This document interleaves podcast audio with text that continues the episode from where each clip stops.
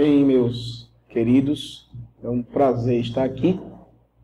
Para mim, sinto-me honrado em ter sido chamado para contribuir com o que tem sido tenho estudado nos últimos anos. E realmente o assunto político é bem instigante, muito bom.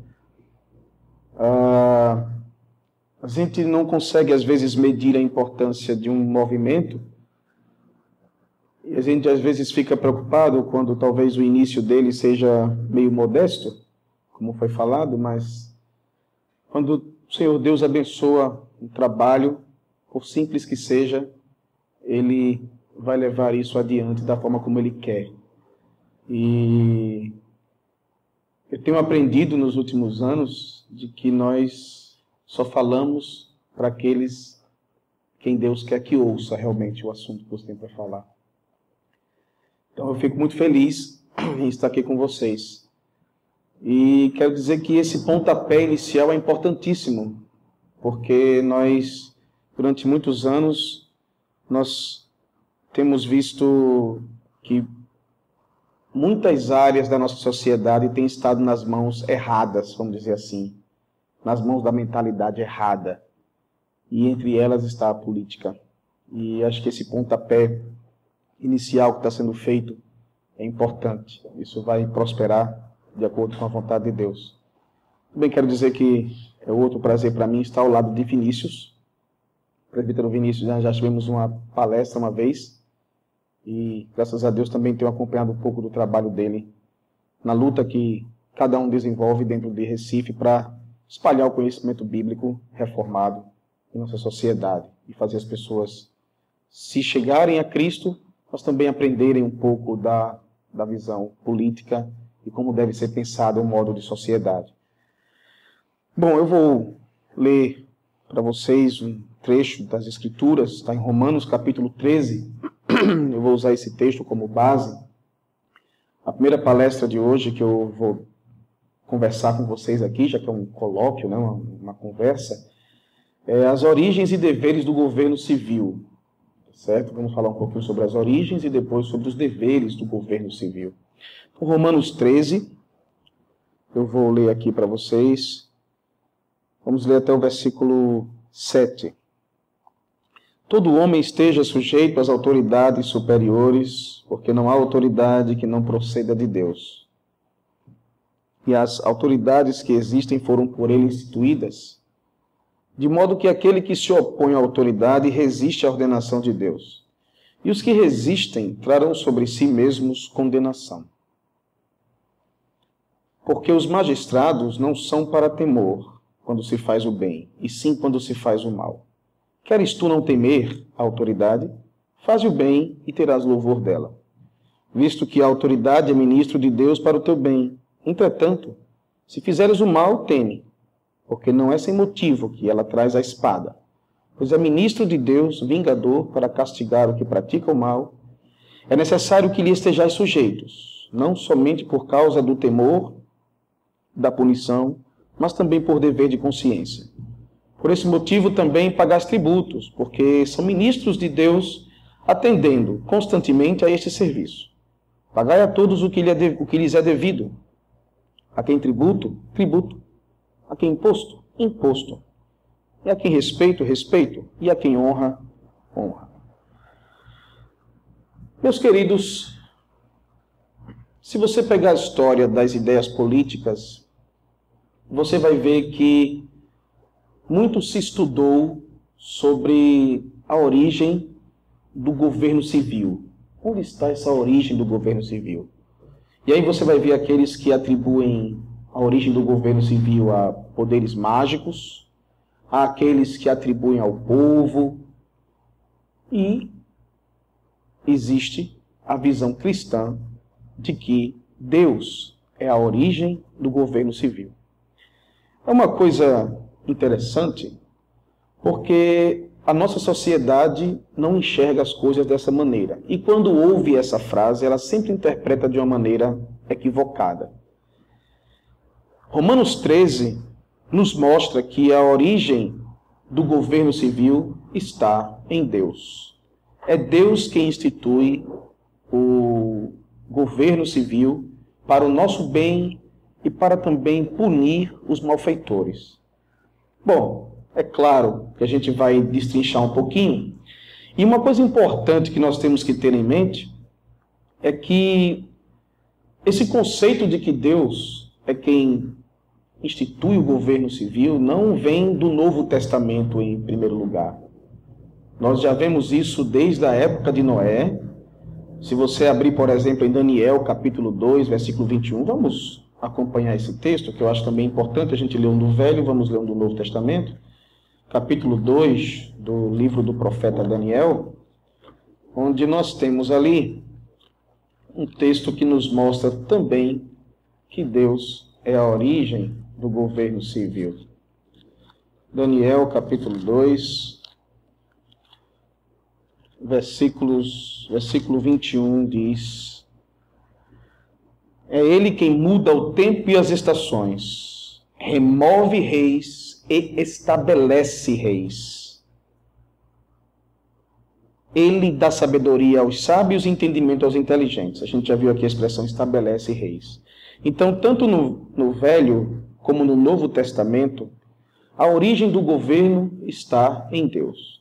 É claro que nós vamos ver ah, por que isso é importante para nós. Por que é importante que nós tenhamos essa consciência. Como o primeiro encontro que nós estamos fazendo este ano, é claro que nós temos que começar lançando os fundamentos destes pensamentos. E como eu já conversei com o pastor Lúcio e outros irmãos, a ideia é justamente cada ano outras pessoas vindo e contribuindo com mais e mais conhecimento para termos um aprofundamento ainda maior. Então, lançando logo essa base, a gente já vê que Deus é a autoridade que institui a autoridade civil ou governo civil. Você vai ver, por exemplo, em Gênesis, logo depois que Noé sai da arca, que Deus, ali em Gênesis, Deus diz que aquele que comete assassinato será executado porque cometeu assassinato. Então, o próprio Deus já, já mostra que ele está instituindo essas leis para frear nossos maus desígnios, nossos maus desejos, nossos pensamentos, frear aquilo que nos impele muitas vezes a fazer o que é errado. Isto, obviamente, segue a questão do pecado. Então, Deus, ele, sabendo que o homem é pecador, sabendo da malignidade que há no homem, Deus institui a autoridade civil, o governo civil, para que ele possa, portanto, frear, estabelecer a justiça, fazer, é, assegurar o bem para a sociedade. Então, agora uma coisa interessante que nós temos que ter em mente nesse sentido é que a Bíblia não, não nos dá espaço para nós estabelecermos quem nós vamos obedecer ou ah, vamos dizer assim, a Bíblia não deixa para nós, ah, você só vai obedecer a um governo que seja bom. Você só vai obedecer a um governo que lhe agrade. Você só vai mostrar respeito ou entender que foi Deus que colocou quando o governo for bom. Isso não, não a Bíblia não dá espaço para que você pense dessa maneira. Aliás, Lembre-se que os contextos em que esses textos que eu li foram escritos, ou tiveram seu fato histórico ali estabelecido, eles foram estabelecidos num contexto em que grandes imperadores, muitas vezes donos de si, muitas vezes autocráticos, muitas vezes malignos, estavam no poder. Você tiver contato com um pouco da história a se você tiver um pouco de contato com a história da igreja, você vai ter isso bem estabelecido na sua mente quando você vê a igreja tendo que se deparar, por exemplo, com imperadores terríveis logo no início dos primeiros séculos, né, as perseguições de Sétimo Severo, Diocleciano, homens que instituíram a própria lei da perseguição contra a igreja, e a igreja ainda assim mostrou respeito e reconhecia que quem estava instituindo aqueles monarcas, aquelas pessoas ali, era o próprio Deus. Isso é interessante porque Israel passou, pelo menos, por três tipos de, de, de governo. Né? Israel passou pelo governo dos juízes, passou pelo governo dos reis, dos monarcas, quando chegou já perto da época de Cristo. E então não existe uma forma de governo em que Deus diz essa você obedece e essa você não obedece. Ao contrário, Deus manda você obedecer, manda você respeitar, esteja sujeito, foi o texto que nós lemos em, em Romanos 13, esteja, pois, sujeito à autoridade civil, porque foi o próprio Deus que instituiu.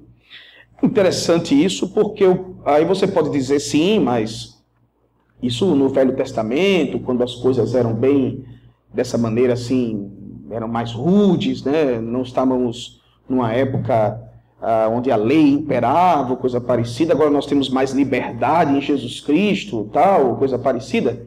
Bom, não é bem assim. Você vai perceber que o próprio Senhor Jesus Cristo, ele vai reconhecer o poder que os governadores da época dele tinham sobre a sociedade. Cristo em nenhum momento entendeu algo diferente disso. Você vai ver que você vai ter várias passagens em que o Senhor Jesus Cristo ele mostra esse entendimento de que o governo que está diante dele naquele momento foi colocado por Deus. Pense, por exemplo, quando ele está conversando com o Pilatos e Pilatos diz: Você não sabe que eu tenho poder para te crucificar? E o que é que Jesus diz? Nenhum poder teria sobre mim se do alto não te fosse dado. Então, Cristo reconhece que a autoridade civil daquele momento estava nas mãos de Pilatos. Cristo reconhece claramente que era uma autoridade vinda da parte de Deus. Do alto aqui é Deus que deu a ele, a, a Pilatos. Então, a gente pode até dar um, um. O próprio Cristo, muitas vezes, ensinou a pagar tributo.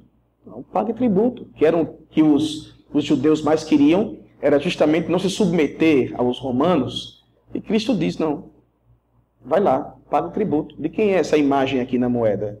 É de César, então dá a César. O que é de César? É para pagar tributo? Pague. Depois, ele, uma outra ocasião, ele pediu para Pedro pescar um peixe, tirar a moeda que tivesse dentro e pagar o tributo para ele, né? É, por ele e por Pedro. Né? É, então, o próprio Cristo pagou é, tributo. Eu não estou ensinando ninguém a dar, sair daqui correndo e para os rios, por favor, pescar para ver se encontra ali para pagar os impostos que nós temos. Né? A gente sabe que, que nós também temos esse dever, assim como Cristo também mostrou que tem. Cristo honrou as autoridades que estavam sobre ele, cumprindo assim o quinto mandamento: honra teu pai e tua mãe, estendendo isso, começando com os pais, estendendo aos governadores civis que estão sobre nós. Mas não somente Cristo, os apóstolos também compreenderam essa mensagem e também passaram a ensinar. Nós temos ainda uma passagem do apóstolo Paulo, o apóstolo Paulo também ensinou isso. O apóstolo Pedro também ensinou isso. Se você pegar Atos dos Apóstolos, você vai ver que os apóstolos, em, em, em nenhum momento, eles é, incentivaram o povo a não reconhecer a autoridade é, do governo civil, tendo, não, não sendo findo de Deus. Ao contrário, os apóstolos sempre mostraram respeito. Vamos falar sobre limites do, do, do governo, claro, e, mas a, a princípio eu quero mostrar que houve uma obediência. Isso é interessante porque muitas vezes a, a mensagem de Romanos 13 tem sido muitas vezes mal interpretada. E se você vai, por exemplo, para uma academia, para uma faculdade sobre história, por exemplo, pega alguns livros de história, você vai ver que alguns, alguns críticos da igreja costumam dizer que é esse texto aqui que coloca geralmente a, a igreja numa condição de massa do Estado, massa de manobra do Estado. Muitas pessoas pegam esse texto e dizem: está vendo aí? Olha aí, a igreja ensina, porque isso é bom para o Estado. Muita gente pensa, isso é bom para o Estado. Então, algumas pessoas fazem uma, uma ligação não muito correta sobre esse texto, e interpretações também equivocadas sobre esse texto, querendo dizer que o apóstolo Paulo escreveu isso porque faria bem, porque o Estado já estava unido com a igreja naquele momento, então um, uma mão lavando a outra. Né? Algumas pessoas fazem esse tipo de crítica. Não sei se você nas suas escolas já quando vocês eram mais jovens, já tinham ouvido alguma coisa sobre isso, de que o Estado se une à igreja porque a igreja serve de massa de manobra para fundamentar o Estado. Eu ouvi muito isso quando era adolescente, né? E também ouvi isso na faculdade, ouço isso até hoje de muitos colegas meus que repetem isso é, facilmente. E até dizem assim: Jesus nunca ensinou isso, ele era um revolucionário, era uma pessoa que não, que não se submetia. Né? Completamente mentira, se você for olhar a, a, estritamente falando os textos que eu acabei de falar, de citar, você vai ver que Cristo e Paulo combinam muito bem. É para pagar tributo? Pague tributo. É para prestar honra? Preste honra. Então, uh, não era porque o Estado estava se beneficiando. É verdade, ninguém vai negar isso, que quando a igreja se desvia, ela passa a beneficiar os maus governantes. Mas o texto aqui, a gente vai ver que, ao contrário do que se pensa, esse texto, ele é uma, é, é, é uma, é uma força muito grande contra, por sinal, o Estado, ou colocando o Estado no lugar dele que ele deve estar. Então, não há nenhuma diferença. O Velho Testamento ensinou que deve ser assim, Cristo ensinou que deve ser assim, os apóstolos ensinaram que deve ser assim. Então, não há nenhuma forma de, de é, desunião entre o, ensino, entre o ensino de Cristo e o ensino apostólico. Ao contrário, aqui você vê uma linha de continuidade, uma coisa que reverencia em si o ensino de Jesus Cristo. Agora, nós, acompanhando o texto que nós estamos é, vendo, nós vemos que Deus chama as autoridades, ele diz: todo homem esteja sujeito às autoridades superiores, porque não há autoridade que não proceda de Deus, as autoridades que existem foram por instituídas. E depois ele vai dizer que são ministros, são servos de Deus, dizendo que justamente ah, as autoridades servem a Deus. Isso é interessante, porque o nosso texto diz: é ministro de Deus para o teu bem, versículo 4. Ministro de Deus para o teu bem. Ministro aqui, servo de Deus para o teu bem. E aqui a gente já começa a ver que esse texto não é como muita gente pensa, usado para legitimar governos, usado para legitimar autoridades autocráticas e totalitárias, de forma alguma, porque a palavra servo aqui coloca o governo no lugar dele. Olha, você é o governo, Deus te deu a autoridade, mas eu vou dizer uma coisa para você: você é servo dele. Eu acho que se nossos governantes ouvissem mais isso, acho que isso seria mais pesado na mente deles. É verdade que esse texto, é, esse, pensamento de que Deus colocou você no, no, no poder, público, no poder civil, isso parece privilégio, status. Isso parece que dá você uma áurea de, ah, eu sou um ministro de Deus aqui, eu sou autoridade civil, mas na verdade isso traz consigo uma grande responsabilidade. A expressão servo de Deus aqui mostra justamente que você está aqui para reconhecer, primeiro, reconhecer a autoridade suprema de Deus sobre todas as coisas. Está vendo que ser uma autoridade civil é pesado? Não é algo tão leve? Então, isso é interessante porque o governo nunca deve se achar autônomo, ou seja, que faz suas próprias leis de acordo com seus próprios pensamentos, sem nenhum direcionamento, ao contrário. Ele tem sim a quem prestar contas. Ele presta contas a Deus. Então, diferente do que muita gente pensa, que esse texto pode gerar justamente um abuso do poder sobre as pessoas, ao contrário, deve causar temor e tremor. Porque você vai prestar contas do ofício que Deus deu a você. Que mensagem forte o texto de Romanos traz para os governantes daquela época. Eu posso arriscar dizer para você que foi exatamente. Se você pegar todos os. uma boa parte dos Césares da época de Paulo, vamos pegar a época de Paulo aqui, que é uma, uma época instigante quando você pensa sobre isso. Se você pegar uma boa parte dos Césares que violaram este princípio, e ao contrário de reconhecer a graça de Deus e reconhecer a Deus Todo-Poderoso, eles se colocaram como divindades. Vocês sabem que ah, é, Domiciano foi um dos primeiros a se autotitular divino, se autoproclamar divino. Então, esses homens, ao invés de glorificarem a Deus, procuraram glória para si mesmos. Vocês já perceberam como esses homens morreram? Muitos morreram de maneira humilhante. Muitos foram arrancados do seu trono. Muitos foram assassinados por parentes deles mesmos por pessoas que tinham inveja do poder que eles estavam colocando sobre si. E eu posso dizer para você claramente, não, não, não sou eu. Se você pegar, se você pegar as, os documentos da igreja dos primeiros séculos, a igreja via isso como a mão de Deus sobre esses governantes. Se você pegar cartas dos, dos pais uh, da igreja, você vai ver alguns deles citando justamente isso. Deus está sobre você. Isso é o julgamento de Deus. Qualquer livro de história da igreja com redação fiel, que realmente procure estudar a história mesmo, ah, ele vai mostrar para você isso, de que os, os cristãos daqueles primeiros séculos viam como julgamento de Deus. E não somente eles não. A história de Diocleciano é uma história bem interessante. Juliano também, Juliano apóstata, como assim é chamado. Diocleciano e Juliano. Juliano morreu perseguindo a igreja cristã. Era tão perturbador aquele imperador que, ao morrer, ele não disse outra coisa a não ser: Tu venceste, Galileu. Até eles tinham consciência de que Deus estava julgando a vida deles ali.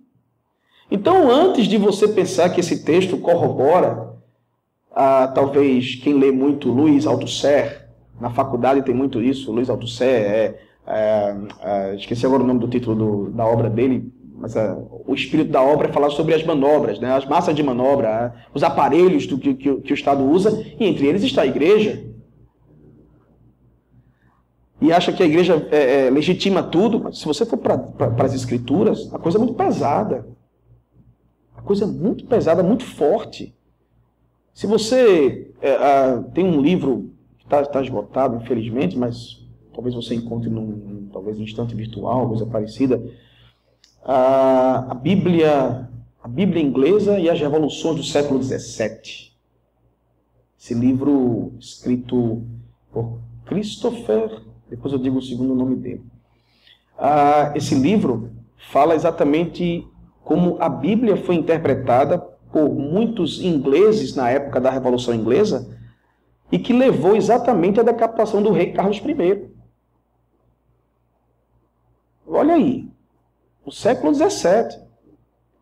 Carlos I, um homem violento, quebrou todos os princípios de acordo entre a monarquia e o povo, que vinha desde o século XIII, e foram os protestantes que se levantaram contra ele, dizendo: Você está pecando, rapaz, você está errado.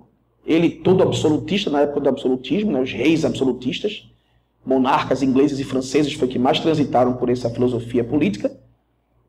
E ele disse: Você tá... Tanto que ele foi decapitado em praça pública. Foi o primeiro rei da história do mundo a ser executado em praça pública. Todos os outros morriam de forma assim, escondida, morriam de forma clandestina, morriam envenenados, ninguém sabia, quando veio estava lá morto tal.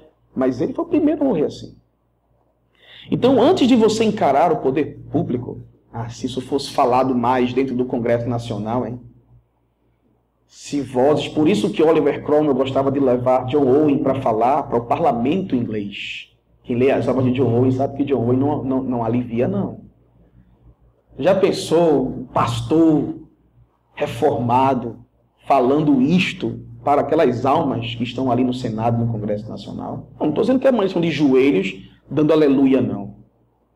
Mas eles iriam pensar sim. Iam pensar muito. Você tem e você vai prestar contas a Deus. E ponto final. E depois eu vou falar outra coisa também. Mas o governo, em, em, em, segundo lugar, o governo deve ter consciência de que ele dará conta a Deus da maneira como ele procurou honrá-lo. Então, em geral, o dever do governo, a gente já viu que a origem é Deus, mas o, o, o dever do governo civil é ser servo de Deus para o vosso bem. Este é o dever dele, para o vosso bem. Ah, eu acho interessante que nós pensemos também aqui em algumas coisas. Por que é importante nós termos essa mentalidade da origem do governo civil? Porque nós somos muito influenciados pela visão greco-romana, especialmente a visão grega, de que aquele cara que está ali, aquela mulher que está ali, está ali porque nós colocamos ele ali. Então a primeira coisa que ele tem que fazer é honrar o povo que o colocou ali. E essa visão da democracia radical, que é uma tradição que vem da Grécia, mas também do iluminismo, o iluminismo trouxe essa, Jean-Jacques Rousseau trouxe essa filosofia radical da, da democracia, ela é perniciosa. Porque o povo que acha que bota é o povo que acha que tira.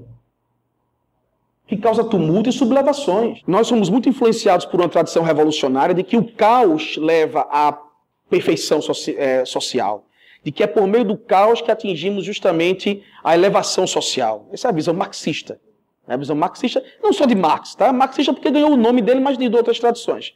De que é, pelo caos nós chegaremos a uma coisa perfeita. A ideia hegeliana, tese, antítese, síntese, né? a ideia de Hegel, que era uma ideia ah, que fundamentalmente colocava o Estado como supremo nessa, nessa história.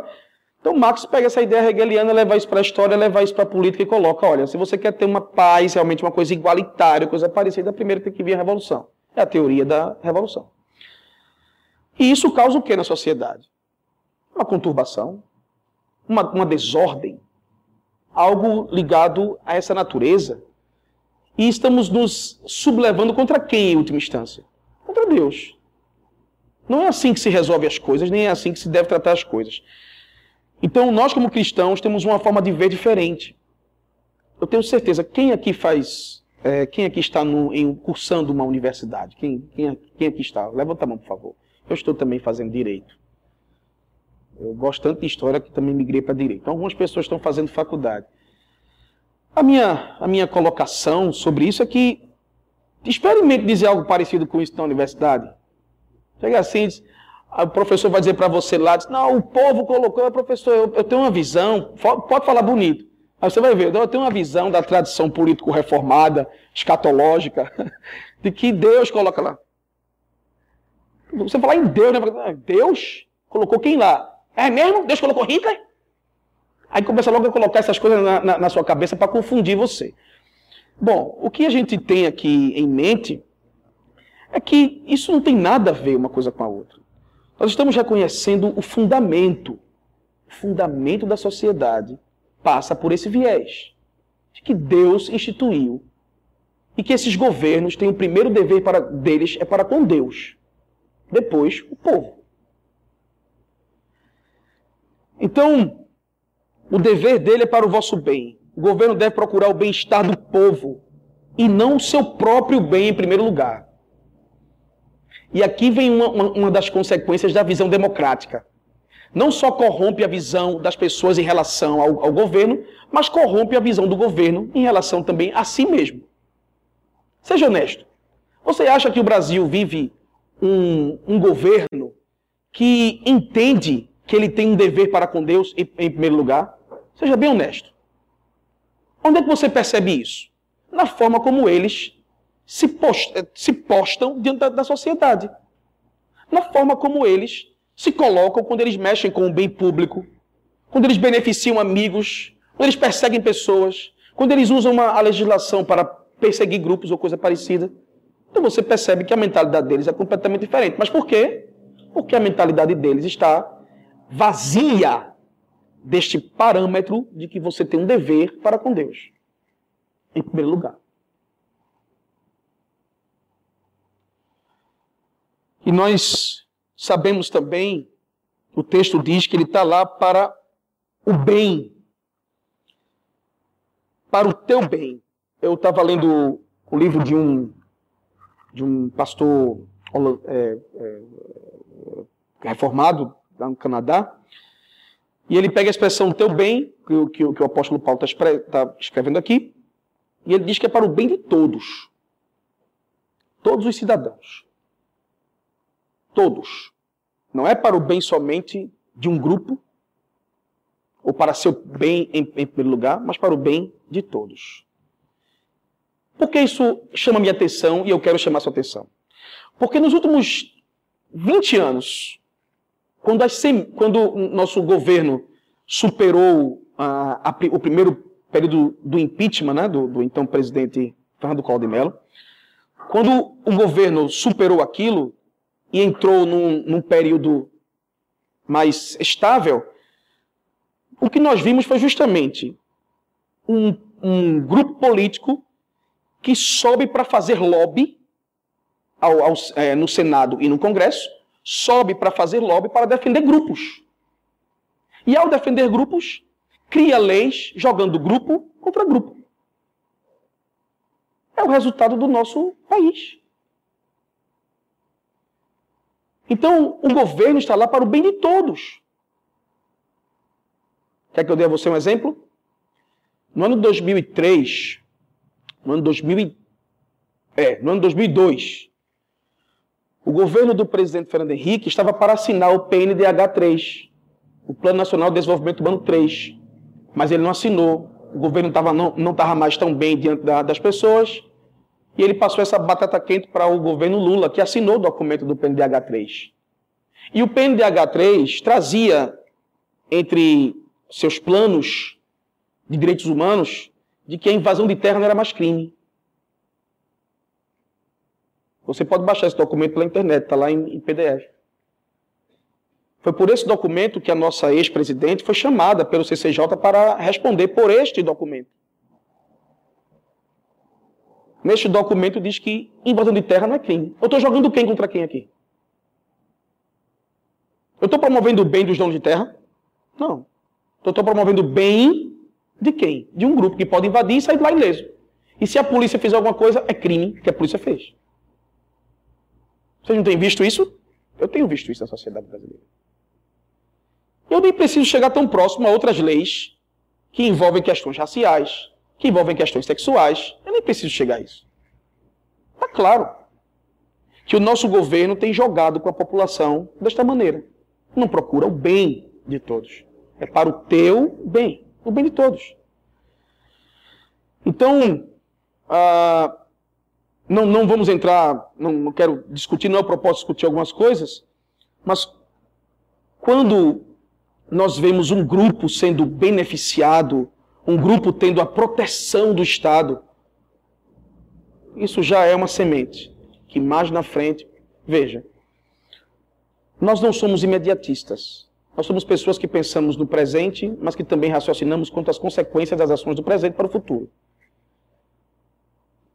É claro que, é, no momento, talvez uma lei que foi lançada, ela é ótima. Está muito oba-oba nessa lei. Mas nós temos que pensar daqui a 10 anos, daqui a 5 anos, daqui a 8 anos, daqui a 15 anos, quais são os frutos dessa lei. Então, quando nós pegamos as leis que foram criadas para proteger grupo X, grupo Y, grupo Z, naquele momento foi muito bom, foi uma plataforma política, poxa, Muita gente aplaudiu, mas com o tempo isso foi fazendo o quê? Gerando conflitos. Porque fulano pode e o outro não pode. Fulano tem direitos que o outro não tem direitos.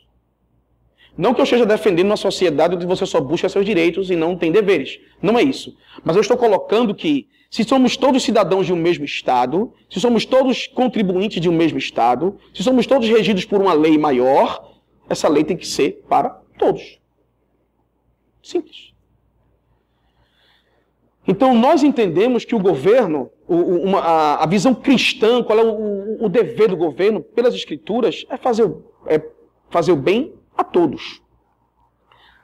Ah, agora veja, para o teu bem, no versículo 4 ele diz, aí depois ele entra logo em seguida, entretanto, se fizeres o mal, teme, porque não é sem motivo que ele traz a espada.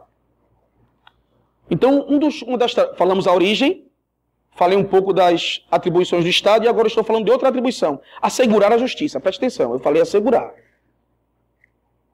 Por que eu falei assegurar?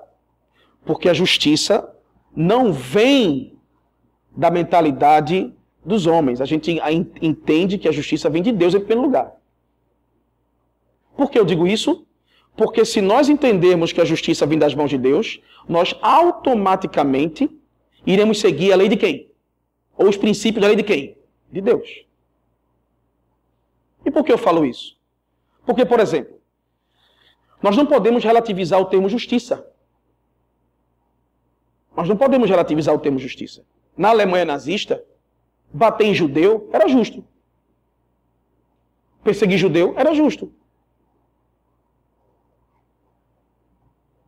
na China comunista, você perseguir cristãos e entregar cristãos era justo. No governo de Diocleciano, ele instituiu a, a, a entrega mesmo. Você entregava quem era cristão. Você entregava e você era obrigado a entregar. Olha, eu quero avisar que tem um vizinho meu chamado Abrão, ele é pastor. Ele é cristão. Logo você, né, pastor? É obrigado a entregar. Isso era justo. Estou relativizando. Aqui a gente está vendo a relativização da justiça. Então, quando você pega esse termo, por exemplo, assegurar a justiça, o governo vai estabelecer, ou melhor, ele vai assegurar uma justiça que já está pressuposta neste mundo. E que é uma justiça que tem a ver com Deus. Então, isso é importante, é outra atribuição do Estado. Tanto é que o texto diz que ele carrega a espada. Vocês sabem que a espada já era símbolo da justiça há muito tempo. Então o apóstolo Paulo, Paulo pega, pega emprestado o uso da adaga, conforme alguns relatos que eu li, o uso da adaga como um instrumento de poder do Estado para mostrar que o Estado carrega a justiça, para mostrar que ele traz um instrumento que traz punição. E a punição aqui seria a morte mesmo. E vou dizer para você logo de cara: não tenha medo de defender que o Estado tem o poder da morte. Não tenha esse medo. Se você quer defender, se você entende que deve defender isso, você não deve ter vergonha nem medo. Não tenha. Porque senão você vai se ver obrigado a ter vergonha do Deus do Velho Testamento. Que sancionava isso. Não tenha vergonha. Eu sei que nós vivemos numa época de direitos humanos, acordos, uh, leis, coisa parecida que procura beneficiar o humano, tal. Eu sei que há uma esse espírito e isso pode muitas vezes parecer rude. Pode parecer que você é Bolsonaro. Pode parecer que você é um cara, é, sabe aquele cara que não pensa em ninguém, só pensa em si, tal coisa parecida. Não é bem assim. Não tenho medo nem vergonha de dizer. Agora também saiba defender porque você defende a pena de morte. Saiba explicar porque você defende a pena de morte.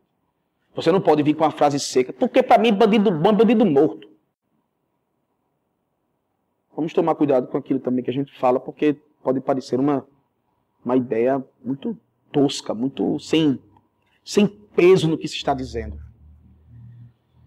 Então, o Estado traz a espada. O, próprio apóstolo Paulo, que está dizendo que o Estado traz a espada, foi morto por essa mesma espada. Para você ver que não está nenhum tipo de conluio aqui entre Paulo e o Estado. Então não, não tem problema isso. Agora, algumas pessoas acham, e aqui eu posso só levantar o tema e depois a gente pode debater em outro momento, outra ocasião, que quando se diz que o Estado carrega a espada, mostra-se que então só quem pode carregar armas na sociedade é o Estado. Eu penso diferente. Eu acredito que o cidadão pode sim ter uma arma. A história mostra isso. Alguns autores pensam que somente o Estado é quem deve.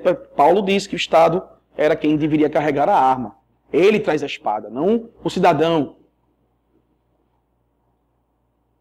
Mas ah, quando você vai pegar outros textos bíblicos, onde o próprio Pedro trazia a espada consigo há muito tempo, já junto com Jesus, você vai pegar textos do Velho Testamento, onde a pessoa poderia proteger seu próprio bem no Velho Testamento. Você vai ver então que o uso de armas, o uso da autodefesa ou coisa parecida é algo legítimo. Não estou querendo dizer que seria um pecado se o Estado entende que não, coisa parecida, não, não, não vou discutir isso.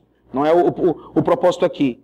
Mas eu quero apenas dizer que não se deve pensar dessa maneira somente, de que ah, só o Estado deve carregar. Não. O cidadão pode. Por que o Estado pode proteger seu território e eu não posso proteger a minha casa, por exemplo? Por que o Estado pode armar as forças armadas para proteger o território de invasões ou coisa parecida e eu não posso proteger, por exemplo, a minha própria casa? São perguntas legítimas. Por que uma autoridade judicial ou uma autoridade política pode carregar pessoas que portam armas junto a elas tendo algo muito pessoal, muito próprio, próximo, e eu não posso ter isso? Qual a grande diferença que há entre uma coisa e outra neste aspecto? Acredito que há um espaço para nós debatermos sobre isso, mas a minha posição é que o cidadão pode se importar uma arma e depois a gente pode falar um pouco mais sobre isso. Mas o texto não quer apontar para que só o Estado quer fazer isso. Isso seria uma interpretação forçosa e equivocada.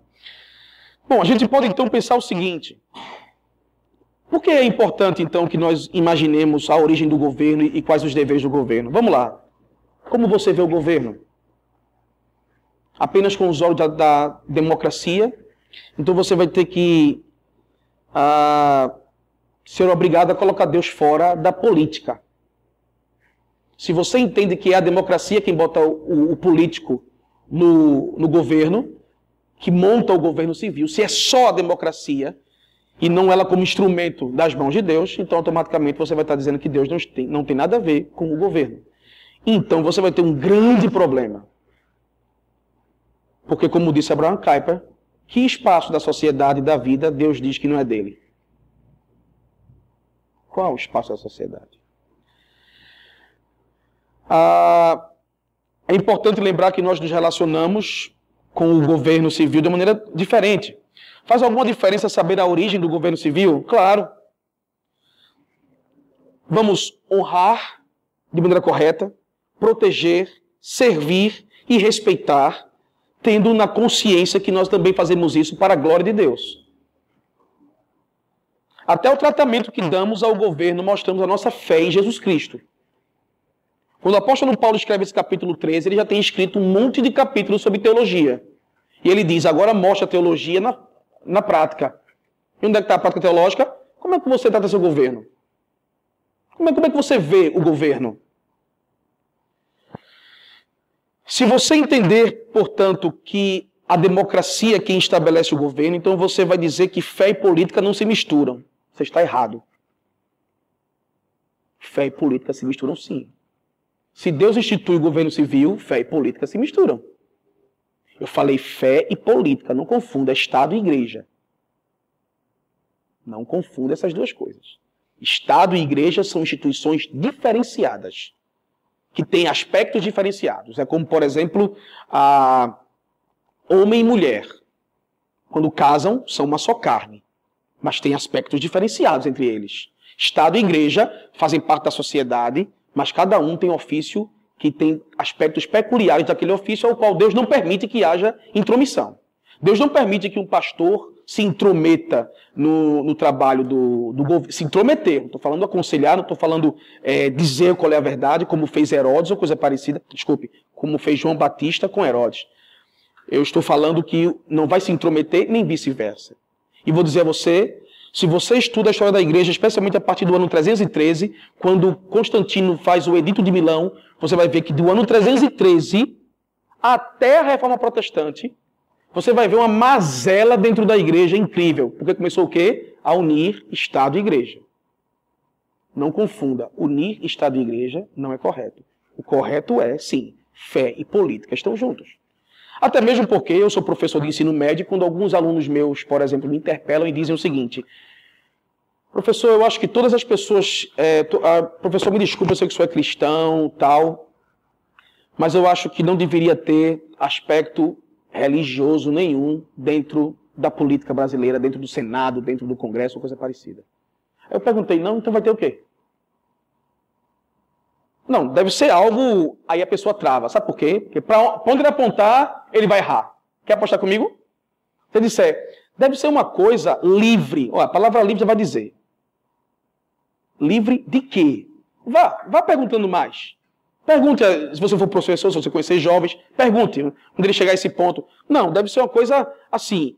Não deve ter uma mentalidade. É, peraí, não vai ter como. Aquelas pessoas que vão ali vão pensar ou não? E pensar a partir de que ponto? Aí entra Doivert, né? Nosso amigo Vinícius, Pedro Vinícius pode falar muito melhor sobre isso. Aí entra Doivert. Homem parte do pressuposto neutro, é do pressuposto que não existe dentro dele ou coisa parecida? Não. Ele vai partir daquilo que ele acredita. Eu perguntei à minha colega, à, minha aluna do ensino médio. É, é, é interessante conversar com aluno de terceiro ano, porque ele, ele estuda seis meses no terceiro ano, aí ele tem um professor de redação que chama ele para falar sobre ideologia de gênero, ele tem um professor de geografia que vai falar sobre PIBs ou coisa parecida, ele acha que, tá, já está no nono período da faculdade de Direito. É sério. Veja essa questão do impeachment mesmo. Veja quantas pessoas que não têm nenhuma formação de direito falam sobre a lei. A lei diz. Você não direito? Não. Mas ele sabe. Ele sabe mais do que meu professor constitucional que não falou nada sobre o assunto. Digo, poxa, interessante isso. Mas é. Essa prerrogativa a gente consegue já no ensino médio. O cara já, porque ele fez quatro contas de física, ele já acha que ele é Einstein. É sério, é sério mesmo. Pode saber, se você um dia for estudar ensino médio, você vai ver isso. Ele leu dois livros, pronto. Ele sabe a história de ponta a ponta e você não sabe nada. Você precisa aprender com ele. Mas aí eu gosto, porque eu faço essas perguntas e digo, bom, uma pessoa que vai entrar lá, ele deve, ele deve acreditar que o melhor é não ter empresa privada. Ela, ela disse, é. Eu digo, então a pessoa que vai entrar lá, ele deve acreditar que todos os homens devem ganhar o mesmo salário, ou o Estado deve ter tudo. Sim. Eu digo, pronto, veja, você acabou de falar de duas crenças. Como é que você vai espantar as crenças de dentro da, do governo? Meu amigo, minha amiga, não adianta. Um cristão, ele não tem como pensar diferente disso, não. Um cristão na política, vou dizer a você uma coisa muito séria. Você lembra que eu falei logo no, no início que o poder, o poder, se nós falássemos mais sobre essas verdades, especialmente a verdade que o, o, aquele vereador, aquele prefeito, aquele governador, aquele deputado, aquele senador, aquele presidente tem um dever para com Deus. Se a gente falasse mais sobre isso, eu, eu não disse a você que muitos temeriam até mesmo ser políticos? Eu vou dizer uma coisa a você. Então por que tem tanto político sujo visitando igrejas por aí? Por quê? Porque tem político que é amigo de, de pastores, dito deputados ou coisa. Por quê? É simples. Porque esse cara está lá com uma mentalidade que é diferente dessa aqui. Quando você vê uma onda de lama, meu amigo, batendo as portas da igreja, pode saber que a igreja está negando esse, esse princípio. Ela está ensinando para seus membros que fé e política não se misturam. Ela está ensinando que a pessoa deve deixar de lado sua fé quando entrar na política. Está ensinando que a pessoa, quando entra lá, ele, ele não deve. É, é, é, não deve automaticamente ah, falar sobre esses princípios. Veja, eu não falei que o crente entra lá para defender os evangélicos. Está tramitando no Congresso Nacional uma lei para tirar todos os impostos das igrejas. Para mim isso é lobby. Para mim isso é lobby. Teve um pastor que procurou um pastor nosso lá em, em, em Recife, dizendo: Olha, vote aí que eu vou lá representar a nossa classe, o nosso grupo, representar os nossos interesses. Uma linguagem muito carregada de lobby. Nossos interesses. Como assim nossos interesses? O quê? Qual é o interesse do crente? A glória de Deus. Não é qualquer crente, não é só dele não. Então, não, não, não, não pensemos de, de diferente não. Se você pensava ou pensa ainda, ou defende, me desculpe, você está errado política e, que, e, e a fé não se misturam. Não se misturam sim. Quando, quando Aristóteles disse que você é um ser político, zoopoliticon, ele disse que você é um ser político, ele está dizendo para você justamente que você não tem como se dissociar da política, não, porque você é um ser político. Com a sua fé e tudo, você é um ser político. Então, seja consequente. Se você acredita que o ser humano deve entrar na política, mesmo cristão, e negar a, suas, a, a sua fé, as, as suas bases de fé, então você vai ter que admitir que quem faz a política ou é Satanás ou são os homens. Admita logo. E diga a Deus: olha, na porta do Senado o senhor não pode entrar. Ele é o Rei dos Reis, Senhor dos Senhores. Ele está acima deles. É, foi ele quem disse a o filho de Nabucodonosor: Eu julguei o teu reino. Você acha isso fantástico? Eu julguei o teu reino. Você pensa que eu estou esquecido de você? Eu julguei teu reino. Então, automaticamente, nós sabemos, portanto, que o governo civil tem origem em Deus e tem essas tarefas de criar, de assegurar a justiça para o bem, punir os malfeitores, estabelecer o bem para, para todos. Não deve, de forma alguma, buscar grupinhos em que ele vai se sentir bem e que ele tem um dever primário de honrar a Deus e glorificar a Deus. Só uma pergunta. O que fazer então? Será que o, o, o, os cristãos devem? Se já encerrou, vou terminar com essa pergunta, tá bom? O que fazer? Será que os cristãos devem, então, é, aceitar todo tipo de governo? Será então que o cristão vai fazer o seguinte: se o governo foi instituído por Deus, então tudo que ele fizer é legítimo. Melhor dizendo, está legitimado. Então a gente deve obedecer às cegas. Porque a gente pode, a gente pode confundir o texto quando fala resistência aqui no, no, apóstolo Paulo e entender que nossas ações vão ser uma, uma resistência ao Estado. Por exemplo, se o Estado disser nenhum crente vai ao domingo para a igreja. E os cristãos têm por natureza é, dito o domingo é o dia do Senhor. Desde a época dos apóstolos e, e, e depois dela, deles. Se o Estado disser não, a igreja deve fazer o quê? Não, se eu me colocar contra, eu vou estar resistindo ao Estado. Não, não é isso. A igreja tem o dever de obedecer em primeiro lugar a quem? A Deus. No momento que você obedece a Deus, você não está resistindo ao Estado. Ao contrário, o Estado é que está resistindo à verdade, não você. É ele quem está resistindo a Deus. E não, e não você. A resistência que o apóstolo Paulo fala é quando nós nos insurgimos de maneira violenta para querer tirar toda a força e estabelecer quem nós quisermos no poder. Não, não. Isso não. Ainda que João Calvino reconhecesse que Deus usa a sublevação. Deus usa. Mas cuidado. Usar agentes humanos não é, com, é, é vamos dizer assim, não é legitimar as ações deles. Não confunda as duas coisas. Então, João Calvino dizia que Deus fazia isso. Deus realmente usa as, as sublevações, as revoluções, Deus usa. Mas não é do, do, do, Os cristãos não são chamados a fazer isso. Os cristãos são chamados a obedecer em primeiro lugar a Deus. E essa obediência a Deus é o que vai fazer com que ele realmente não se submeta ao Estado, quando o Estado quer impor sobre ele a uma lei que não combina com a verdade de Deus. Aqui nós temos alguns pastores, e esses pastores, ministros da palavra, daqui a algum tempo pode ser proibido dizer, por exemplo, que o homossexualismo é pecado. Eu sei que na mentalidade já é, já é, é as pessoas já condenam essa frase, mas não é ainda sancionado em lei ou coisa parecida, não tá, não tem isso. Como é que esses homens vão resistir? Vão para frente do Congresso Nacional jogar pedra lá e tirar o Senado? Não, eles vão resistir dizendo que é. Vão resistir até o fim. Como foi que os cristãos resistiram aos, aos imperadores romanos? Se ajoelha aqui diga que eu sou seu imperador. Se eles se ajoelhavam. Agora diga que eu sou seu senhor. Mate, morro. Mas você não é meu Senhor, é ponto final.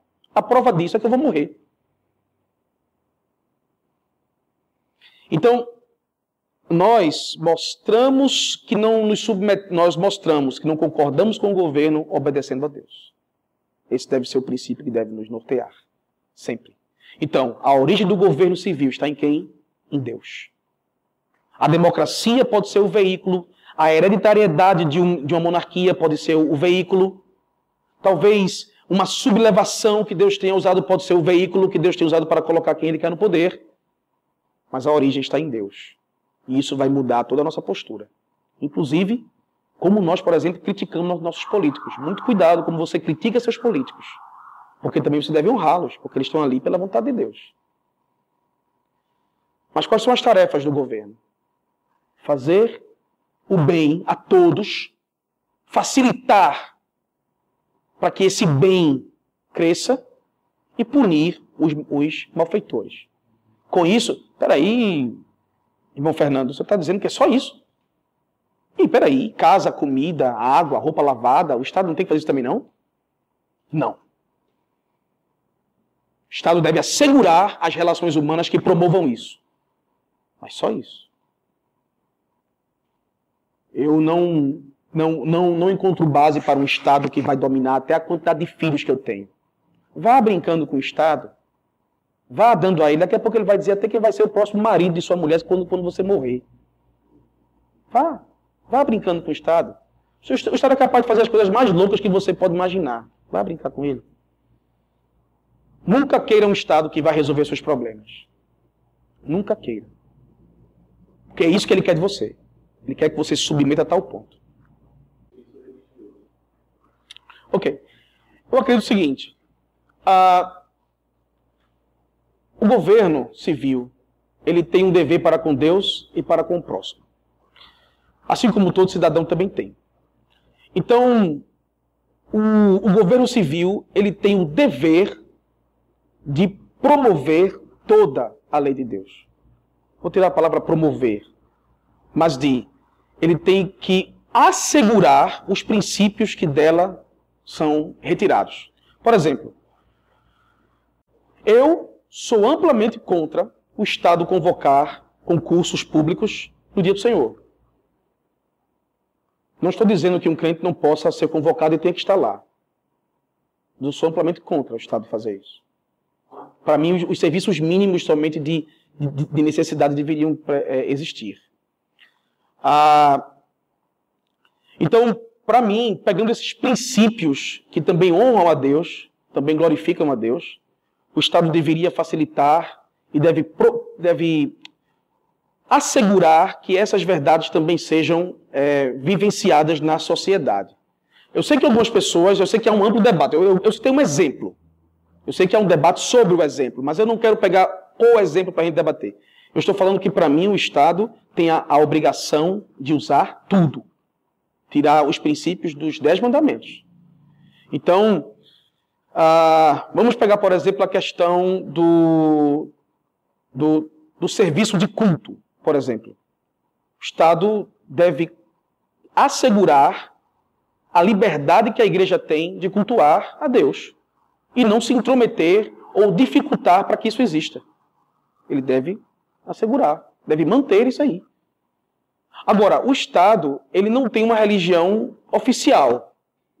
A gente sabe que o Estado não é composto por, por uma religião oficial.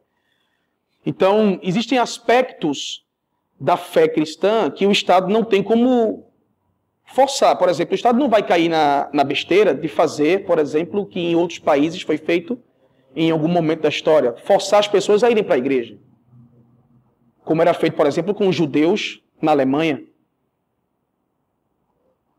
Na, no século XIX, na época do, do, do, do, antissemitismo na Europa, especialmente na Alemanha e, e, também na Itália, os judeus todo domingo tinham que estar na, nas missas.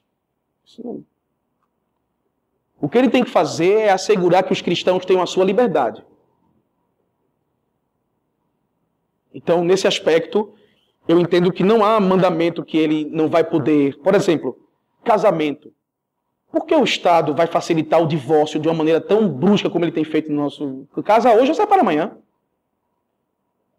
Por que o Estado vai fazer isso? Por que o Estado vai facilitar, por exemplo, é, é, uniões que não passem pelo, pelo Instituto do, do Casamento? Por que ele vai fazer isso? Por que ele vai favorecer essas coisas? Então, nós, o Estado tem que honrar a Deus nas suas colocações, né, dentro daquilo que ele vai fazer, dando a Deus a glória que lhe é devida. Isso não é criar um Estado teocrático. Isso não é criar um Estado teocrático. Um Estado que honra a Deus não é um Estado teocrático. O Estado teocrático ele vai definir as leis a partir, vai criar leis onde todo mundo é obrigado a obedecer aquelas leis, ponto final. O que eu estou falando é que o Estado tem o dever de facilitar que essas leis sejam vividas, vivenciadas e apreciadas na sociedade. Não sei se por motivo religioso ou não, por fundamento religioso ou não, a Austrália não abriu para o casamento homossexual.